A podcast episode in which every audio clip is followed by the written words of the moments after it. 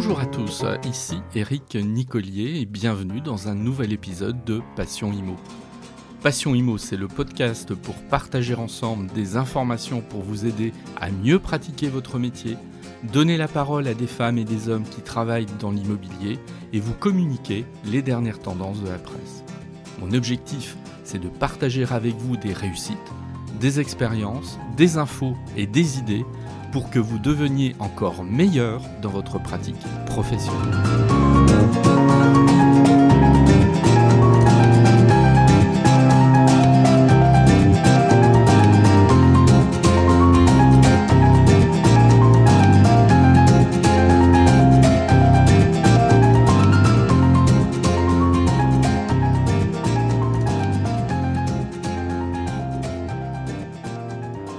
Savez peut-être euh, déjà, j'anime pas mal de formations auprès d'agents immobiliers tout au long de l'année, alors qu'ils sont des, formations à dimension euh, plutôt juridique et fiscale. Euh, mais bon, évidemment, on parle des, des diagnostics immobiliers et j'entends souvent de la part des professionnels que ces diagnostics sont une plaie. Alors, tout le monde ne le dit pas, mais je l'entends quand même suffisamment pour que mon esprit soit un petit peu euh, averti sur cette question. Voilà. Alors, les diagnostics, ils surchargeraient le travail des uns et des autres. Euh, les vendeurs, bon, euh, bah, ça les fait suer, hein, pour dire les choses franchement, quand il faut les réaliser. on me dit parfois qu'ils ne sont pas fiables. et pire encore, que les clients, c'est-à-dire en l'occurrence les acquéreurs, ne les lisent pas. Donc, beaucoup de critiques quand même. Alors, plutôt que de, critiquer, le, but de cet épisode n'est pas de euh, décortiquer l'intérêt sur le plan juridique des diagnostics, ce dont je suis euh, totalement convaincu. Ça viendra peut-être dans un épisode euh, qui viendra d'ici quelques semaines. Il faut pas oublier une chose quand même, c'est que les diagnostics permettent de communiquer une information extrêmement précise sur le bien à vendre ou à louer en fait, ils sont devenus un gage de transparence entre le vendeur et l'acheteur. On ne peut pas leur enlever ça. Alors, plutôt que de jeter le bébé avec l'eau du bain, comme on, le dit parfois, euh, bah, il vaut mieux reconnaître qu'il euh, serait difficile, je crois, de revenir totalement en arrière sur ce plan et euh, d'avoir aujourd'hui des transactions, je pense notamment aux transactions, qui se feraient sans voir, voire avec très peu de diagnostics. Alors il y a une longue histoire hein, derrière tout ça. Le premier diagnostic il date de 1996, c'est la fameuse loi Carrez qui oblige à fournir un diagnostic de la surface de tout bien vendu en copropriété. Ça a été le premier d'une longue série. C'est souvent ce qui est critiqué, c'est-à-dire de cette espèce de millefeuille euh, que l'on euh, que l'on a créé au fil du temps avec beaucoup de diagnostics.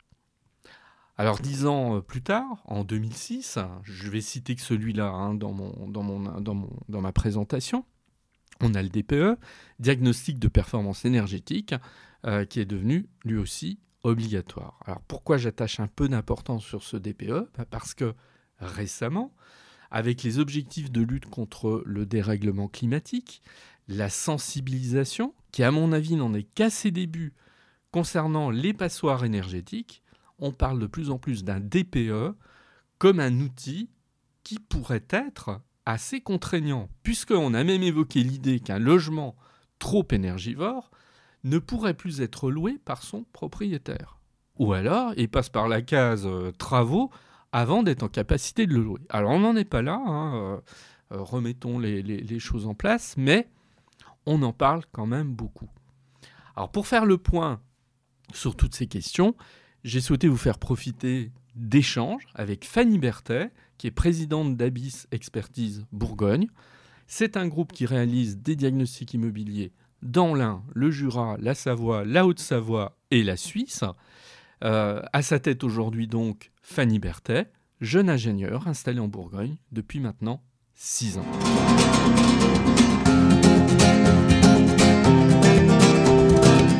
Bonjour Fanny.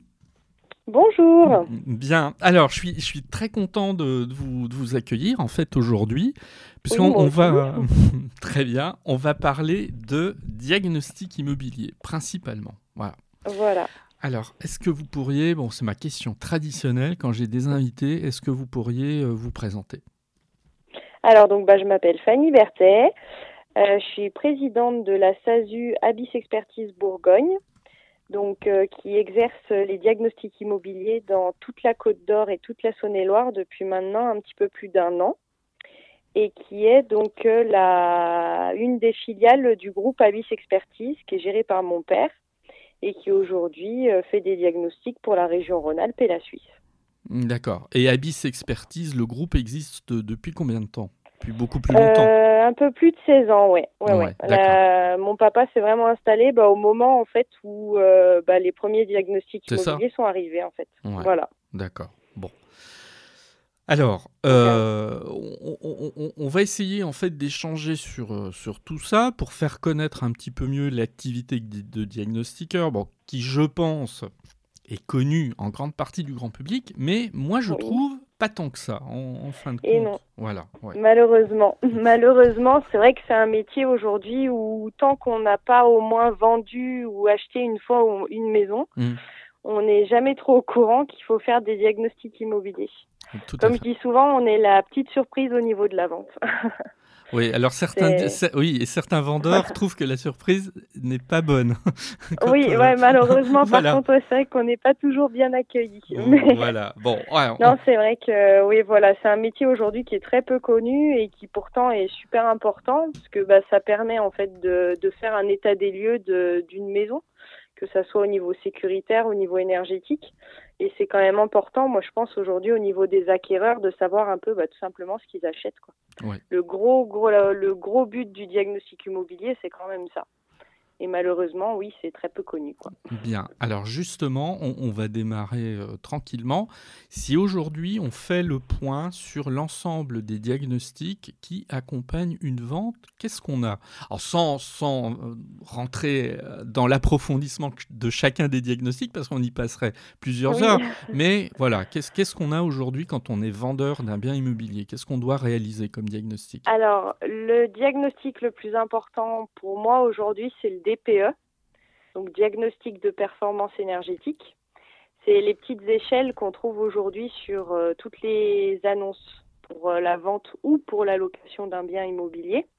Et donc, c'est ce qui va démontrer en fait les performances énergétiques d'un logement. Mm. Et donc, c'est déperdition. C'est là qu'on va savoir si un logement est énergivore ou pas et donner un peu eh ben, une idée de, du coût au niveau énergétique qu'un bien immobilier va avoir par an.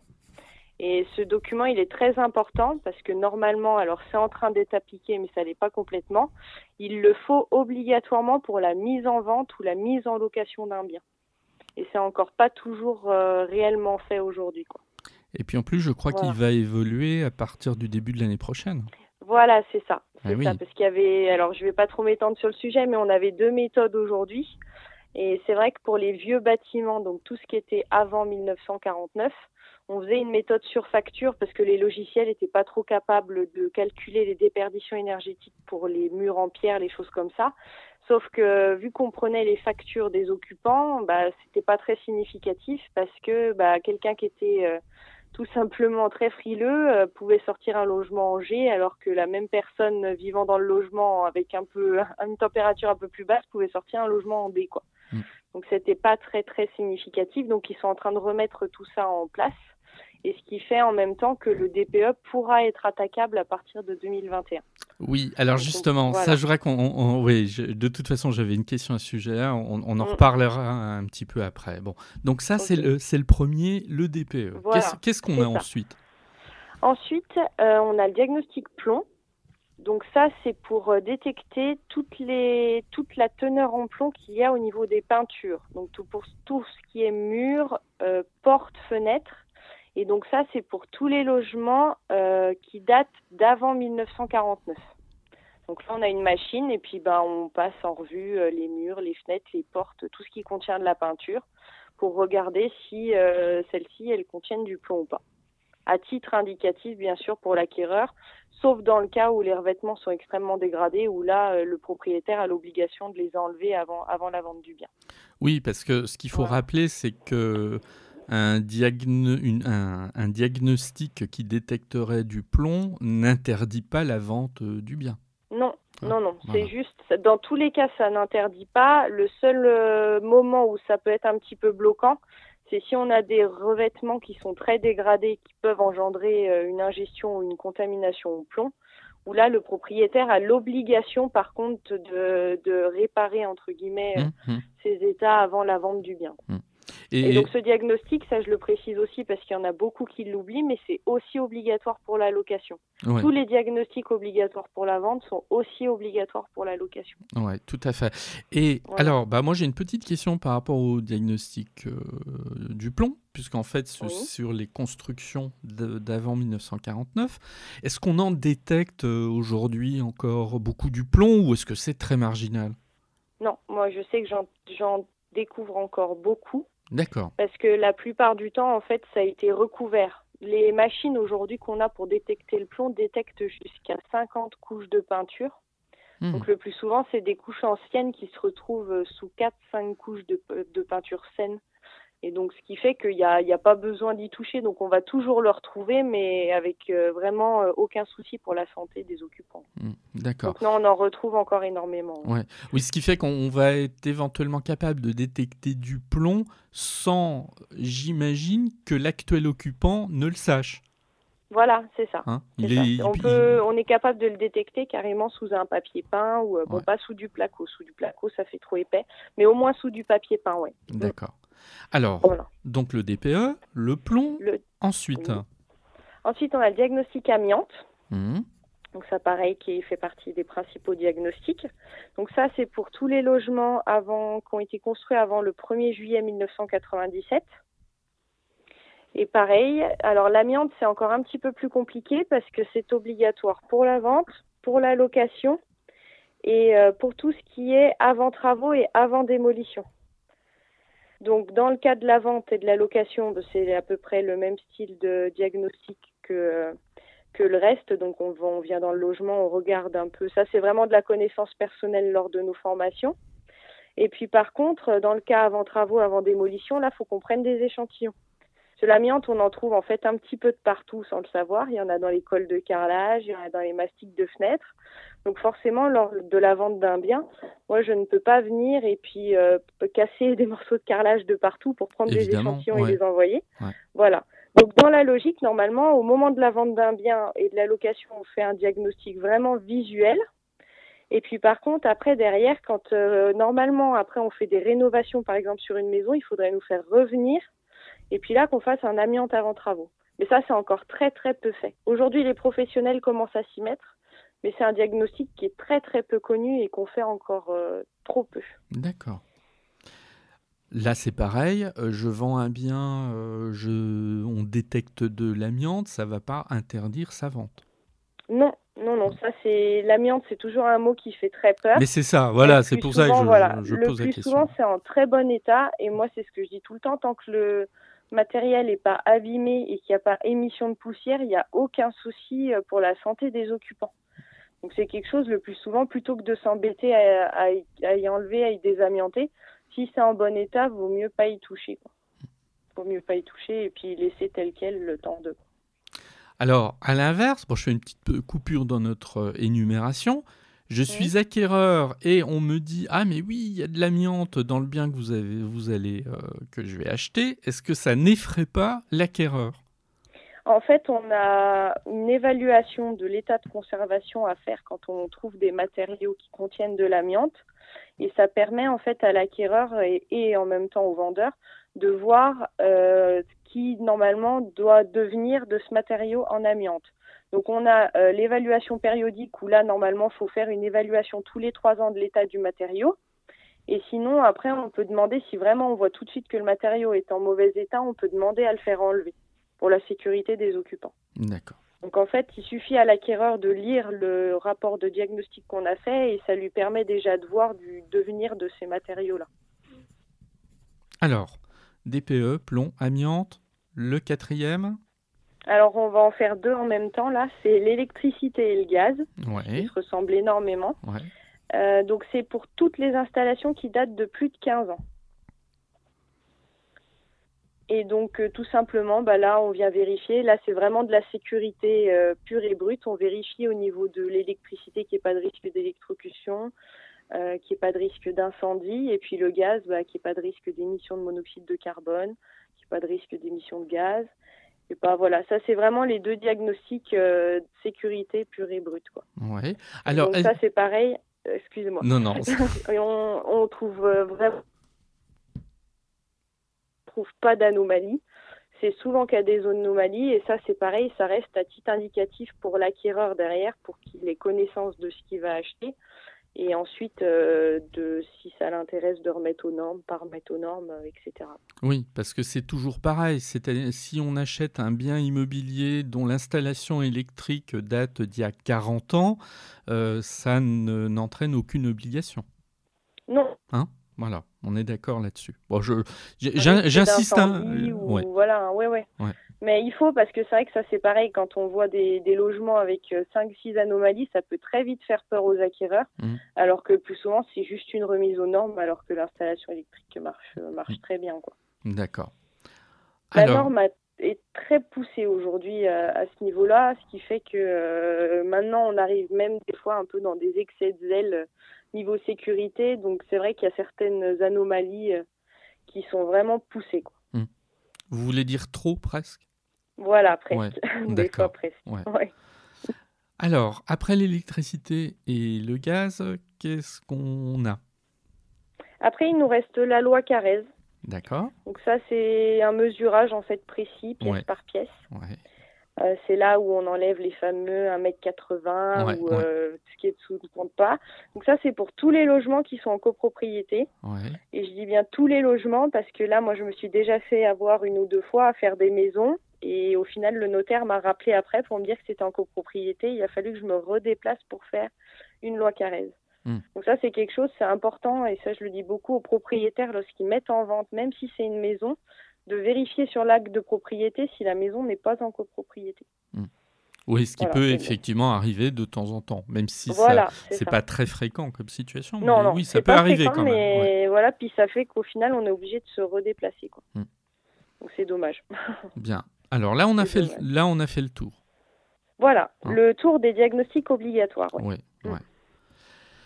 Alors, euh, moi, ma première question, enfin, j'ai des questions qui sont un petit peu l'émanation de ce que j'entends parfois. Euh, euh, on entend de temps en temps dire ouais mais des diagnostics maintenant il y en a trop et donc quand on les transmet en fait à l'acquéreur bah il se retrouve avec une masse de documents et il ne les lit pas Qu'est-ce que vous en pensez de cette affirmation qu'on entend quand même? Alors, je pense qu'aujourd'hui, il y en a beaucoup, oui, qui ne les lisent pas. Parce qu'effectivement, alors qu'il y ait trop de diagnostics, moi je suis pas d'accord parce qu'aujourd'hui ce qu'on fait c'est vraiment pour la sécurité et je pense qu'aujourd'hui c'est vraiment important pour les acquéreurs de savoir ce qu'ils achètent. Donc en soi les diagnostics, qu'il y en ait trop, je pense pas. Mais par contre, c'est vrai qu'on a du mal à réduire un peu la taille de nos rapports parce qu'on nous oblige à mettre beaucoup de textes réglementaires.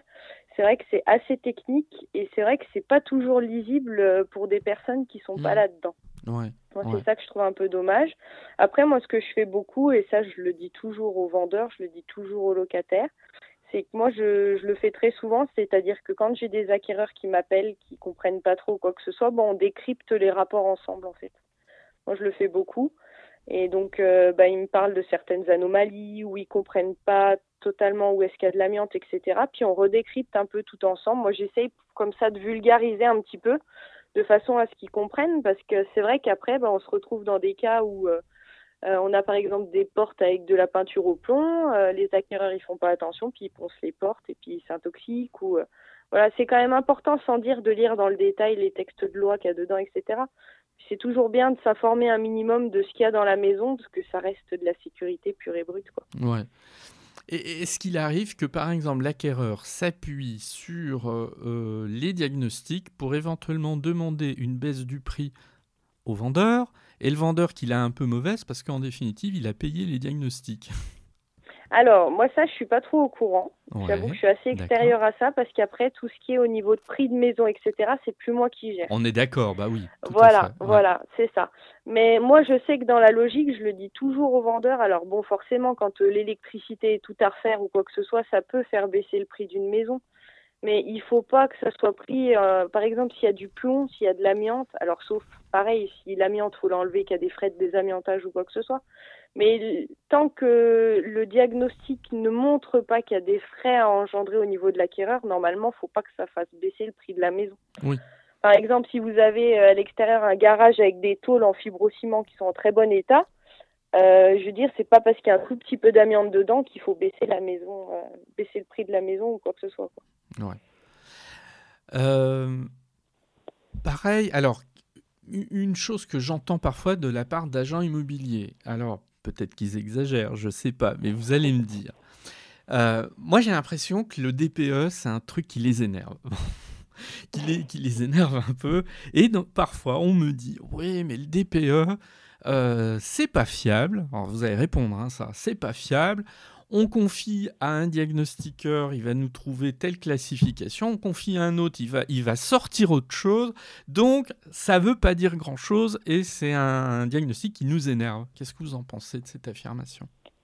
Alors, le DPE, c'est déjà ce que je vous disais pour les vieilles maisons, c'est compliqué parce que vu que ça dépend des consommations de l'occupant, effectivement, c'est pas trop représentatif de la performance d'un logement. Mais bon, ça, ça fait longtemps qu'on le dit et c'est pour ça d'ailleurs qu'ils sont en train de refaire une nouvelle version. Hmm. Euh, après, ça dépend du travail de chaque diagnostiqueur.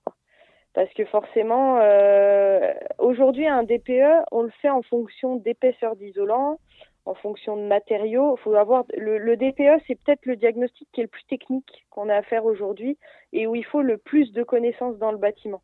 Mm. Et c'est vrai que ça engendre bah, qu'il faut que le propriétaire connaisse un minimum sa maison. Euh, il faut qu'on aille dans des endroits, dans les greniers, dans les caves, dans des endroits pas toujours sympathiques.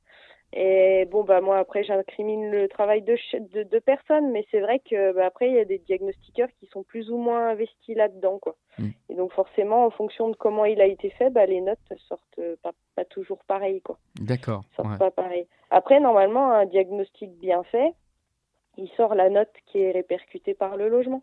Après, moi, c'est ce que je dis toujours, le problème, c'est qu'on se réfère énormément à la note, alors qu'on devrait se référer euh, à la mention qui est en dessous qui parle du prix. pour moi, aujourd'hui, c'est ça qui est le plus important pour un, pour un, pour un acquéreur. C'est pas de se dire ma maison, elle sort en B ou elle sort en F.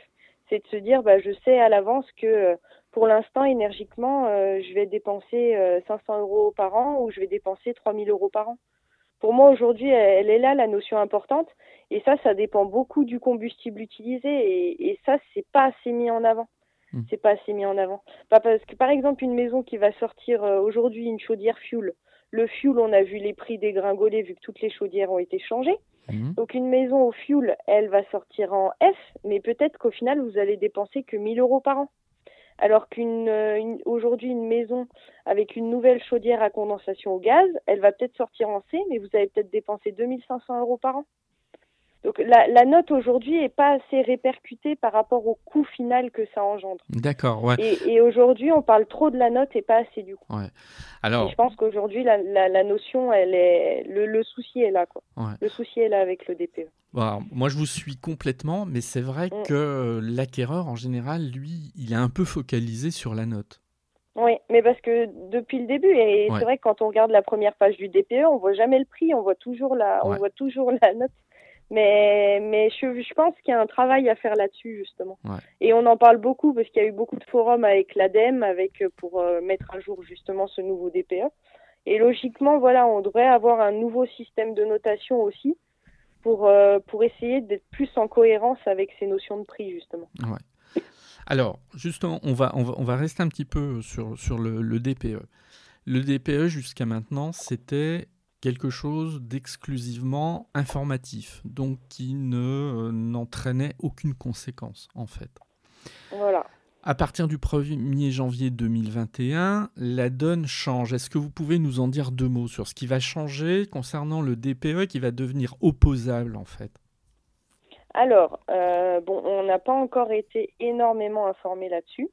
Oui, tout à fait. Hein, les choses voilà, sont pas mais encore... de ce que je peux vous dire, voilà, c'est qu'à l'heure d'aujourd'hui, bah, comme un rapport amiante, un rapport Carrez aujourd'hui peut être attaquable, Hmm. euh, le DPE va devenir attaquable. Donc, c'est-à-dire que si par exemple, euh, je vais parler en euros plutôt qu'en notes, si par exemple, euh, moi je vais le faire le DPE dans une maison et je trouve un coût à l'année de 2500 euros, ce qui fait une note par exemple en S, et que je demande pas au client ce qu'il dépense, etc., je lui envoie le DPE comme ça. Et que le client est pas d'accord parce que lui se rend compte qu'il dépense que 1500 euros à l'année, et ben tout simplement, il peut attaquer l'entreprise de diagnostic euh, comme quoi le, document fourni n'est pas le bon n'est pas bon et donc peut engendrer eh ben, une perte financière au niveau de la vente de sa maison, au niveau de la location. Parce qu'en plus de ça, il y a un nouveau décret aussi qui est passé pour les locations, qui fait qu'à l'heure d'aujourd'hui, tous les logements loués qui sortent en G au niveau d'un DPE rendent le locataire non éligible à payer son loyer. Oui. Hmm. Voilà. Et donc euh, aujourd'hui, ça peut engendrer des voilà des, des impacts financiers qui fait que euh, le, le donneur d'ordre du DPE pourra attaquer l'entreprise de diagnostic euh, si vraiment il n'est pas d'accord avec son DPE et s'il a fait venir une autre société et que l'autre société est plus en accord, etc. Un peu aujourd'hui comme on le voit pour une amiante ou pour une caresse. Hmm. À votre Donc, avis, il n'est pas forcément rigolo pour Oh, nous. ouais, justement, Mais voilà. ce, ce changement, euh, vous pensez qu'il va avoir quelles conséquences en fait euh, Peut-être Euh, sur moi, l'exercice? sincèrement, Ouais. Euh, je pense que ça va être un vrai bazar. D'accord. Vraiment, ouais. parce que oui, parce qu'on voit déjà aujourd'hui que les DPE, en fait, les DPE, c'est extrêmement aléatoire parce que ça dépend quand même beaucoup des informations qui nous sont données. C'est-à-dire que je vais vous donner un exemple tout bête. Euh, si le propriétaire qui a construit sa maison, il me dit qu'il y a 10 cm d'isolant dans le mur, euh, moi, je vais pas percer un trou dans le mur pour vérifier qu'il y a 10 cm, je vais le croire. Mm. Sauf que derrière, si au final il m'attaque parce qu'il n'y avait pas 10 mais il y avait 12, eh ben, je, j'ai, un peu du mal à voir comment ça va se passer. Parce que oui, aujourd'hui, le DPE demande énormément d'informations qui sont pas toujours vérifiables. Donc, on fait aussi en fonction de ce qu'un peu de ce que les gens nous disent. Et, et oui, moi, j'ai peur que, que ça soit le gros bazar. Oui. J'ai Mm. peur que ça soit le gros bazar et que tous les gens qui sont pas contents de leur note euh, puissent contester un DPE. quoi. Mm. C'est ça qui me fait un petit peu peur aujourd'hui. D'accord. Bon. Euh, Est-ce qu'on a d'autres euh, diagnostics qui se profileraient dans les années qui viennent? Euh, Est-ce qu'il y a des, des- des changements, enfin pas des changements, mais plutôt des ajouts qui sont envisagés ou pas? Pour l'instant, euh, moi, j'en ai pas trop entendu parler. Il y a le fameux diagnostic bruit qui est passé avec euh, Oui. l'état des risques naturels et technologiques, là. Tout à fait, ouais. Mais en soi, des nouveaux diagnostics bruts, non. J'en ai pas entendu parler, plus que ça. Hmm. Euh, je sais que normalement, il y a une réforme qui devrait pas tarder de passer au niveau de tout ce qui est assainissement. Mhm. Qu'aujourd'hui, nous, on n'est déjà plus trop autorisé à faire, sauf si on a une accréditation au SPANC. Euh, mais non, sinon, en termes de diagnostic, non. J'ai pas eu, j'ai pas eu écho de nouveaux diagnostics qui devraient arriver, non. Mm, D'accord. Et puis, euh, pour terminer, j'aimerais bien avoir votre appréciation sur la manière dont le métier a évolué. Alors, c'est d'autant plus intéressant que bah, votre père euh, est dans le métier euh, depuis longtemps, que sans doute vous avez à travers lui un regard sur tout ça. Mm. Euh, l'im- L'impression qu'on a eue et qui, à mon avis, a pas joué nécessairement dans l'image des diagnostiqueurs, c'est qu'on a le sentiment, mais après, vous- voilà, c'est mon impression à moi, vous avez le droit de me contredire, c'est qu'au début, quand on a euh, commencé à installer les diagnostics, on a l'impression que beaucoup de personnes se sont ruées sur l'activité sans toujours des conditions de sérieux euh, qu'on était en droit de demander.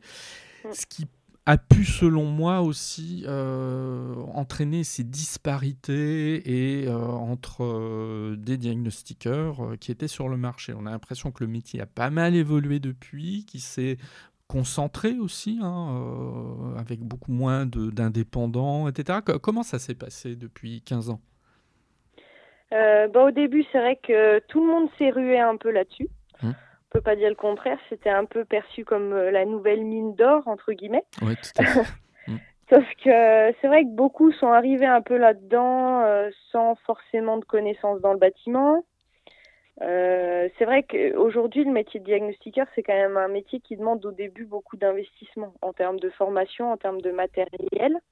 Et c'est vrai qu'il y en a beaucoup qui sont arrivés, comme je dis toujours, un petit peu en mode touriste là-dedans, qui ont d'ailleurs euh, pas fait long feu. Oui, qu'on a. qui n'ont pas fait long oui, feu. C'est des personnes qui n'existent plus aujourd'hui, je pense. Voilà, hein. c'est ça. Bref. Le, il y a beaucoup de sociétés comme ça. Alors moi, je le vois beaucoup. C'est des sociétés qui vont faire deux, trois ans, Mmh, et on les voit beaucoup sur le marché, sur le coup, et elles nous font énormément de mal. C'est parce qu'elles cassent les prix. Parce qu'on a un gros, gros souci dans notre métier aujourd'hui, c'est qu'il n'y a aucune réglementation en termes de prix. Et moi, je pense euh, sincèrement que ça reste un souci, même si d'autres euh, pensent le contraire, parce que chacun, pour un diagnostic, met le prix qu'il veut. Et donc le problème, c'est qu'on peut passer parfois euh, du simple au double, voire au triple.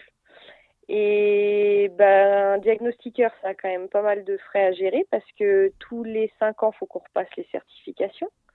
On a une assurance assez onéreuse à payer du fait qu'on puisse faire des diagnostics qui sont attaquables. On a beaucoup de matériel, notamment la machine plomb qu'il faut ressourcer très régulièrement ce qui fait qu'on a beaucoup de frais et donc il y a des entreprises qui vont par exemple pas être assurées, qui vont pas être certifiées, qui vont faire ces diagnostics là et donc forcément qui vont nous casser les prix et qui vont bah, faire du mal aux entreprises sérieuses entre guillemets quoi. Donc ça on en voyait beaucoup au début, on en voit toujours aujourd'hui mais moins parce que forcément elles ont disparu. Donc après il y a des cabinets qu'on grossit, qu'on retrouve maintenant à l'échelle nationale euh, avec beaucoup de franchises et maintenant qui ont carrément leurs organismes de formation, euh, qui ont vraiment leur laboratoire, qui ont vraiment voilà le, le package complet du diagnostiqueur, donc des très grosses entreprises. Et puis à l'inverse, aujourd'hui, bah, on voit des personnes qui restent toutes seules, qui sont en format euh, entreprise individuelle, micro-entreprise. Bah oui, il y a- il y a- on, on en a voilà. quand même encore. Oui, ouais, ouais. En fait, on a aujourd'hui, on n'a plus trop l'intermédiaire. Ah oui. C'est-à-dire qu'on va trouver soit des grosses entreprises qui ont déjà au minimum euh, entre 6 et 10 salariés, et après, on va retrouver des toutes petites entreprises où bah, les, les diagnostiqueurs sont tout seuls. Quoi. Voilà, on n'a plus trop, on n'a plus trop le juste milieu. On n'a plus trop le juste milieu. Mais bon, pour l'instant, ça fonctionne bien comme ça. Et puis bon, après, il y a le confinement qui a revu hein, aussi un petit peu toute cette organisation-là, mais euh, mais je pense que le oui, euh, qu'il y ait des gros et des tout petits, je pense que ce fonctionnement-là est pas si mal parce que ça fait que personne se marche trop dessus et il reste un petit peu de place pour tout le monde. Donc euh, oui, pour moi, ça ça marche pas mal comme ça, ouais. Très bien. Donc oui, effectivement, vous confirmez qu'on a quand même eu une évolution euh, du métier qui finalement est un métier euh, très neuf, hein, parce qu'une quinzaine Oui. d'années, c'est Ah bah oui, pas grand-chose. hein, euh, Après, ouais. voilà, il faudrait juste enlever les, voilà, les quelques entreprises aujourd'hui où les personnes ne sont pas certifiées, les personnes ne sont pas assurées. C'est ce que je dis, c'est comme, en fait, c'est un contrôle normalement que, que les donneurs d'ordre devraient faire au moment de, de commander un, un diagnostiqueur, comme on fait par exemple aujourd'hui avec un, un artisan en vérifiant qu'il ait une décennale, euh, qu'il ait les certifications demandées, qu'il ait ça. C'est des réflexes qu'on commence à prendre au niveau des artisans. Et il faudrait que ce réflexe soit pris aussi au niveau des diagnostiqueurs. Quoi. Alors, qui, euh, qui devrait euh, contrôler ça? Bah, la personne qui téléphone au diagnostiqueur, le propriétaire ou l'agent. Bah, après, les agents immobiliers ils les connaissent le plus souvent, les, les diagnostiqueurs avec qui ils travaillent. Donc, le plus souvent, euh, je veux dire, c'est des personnes sérieuses. Ouais. Mais le plus souvent, les particuliers qui comparent sur Internet le moins cher, qui euh, ils ont pas. C'est bah, c'est vrai que c'est un métier qui est encore tellement peu connu qu'ils n'ont pas ces réflexes-là. Il faudrait qu'ils les prennent parce que moi, ça m'est arrivé plusieurs fois de repasser derrière des diagnostiqueurs parce qu'arrivé devant le notaire, bah, le notaire s'est rendu compte que le diagnostiqueur n'était pas certifié ou était plus assuré et n'a pas voulu des rapports. Hmm, qui fait que bah, les, les propriétaires ont payé deux fois les diagnostics. D'accord. Et vous, Voilà. vous croyez pas que quelque part le vendeur s'en fiche un peu, que le diagnostiqueur euh, soit certifié ou pas, et qu'en fait il va au, au prix le plus faible, et que c'est la seule chose qu'il, euh, c'est le seul critère qu'il a en ligne de mire? Alors, sur le coup, oui, je pense. Oui, sur le coup. Sauf que le problème, c'est qu'une fois, quand il se retrouve chez le notaire en se rendant compte que les rapports qu'il a payés sont pas valables, Ouais.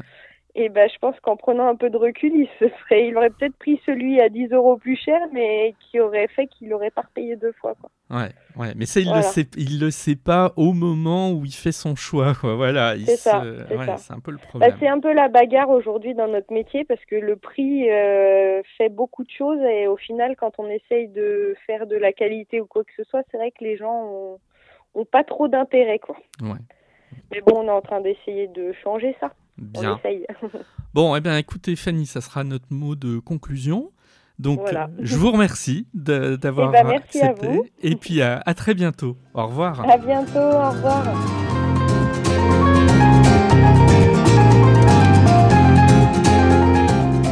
Merci de m'avoir écouté. Vous pouvez me retrouver sur mon site internet www.nicolier.org. Il est possible aussi de me suivre ou de me contacter sur LinkedIn. Eric Nicolier tout attaché. Et puis vous pouvez aussi me soutenir en vous abonnant à Passion Imo sur Apple Podcasts, mais aussi sur les principales plateformes de podcast. Je vous dis à très bientôt.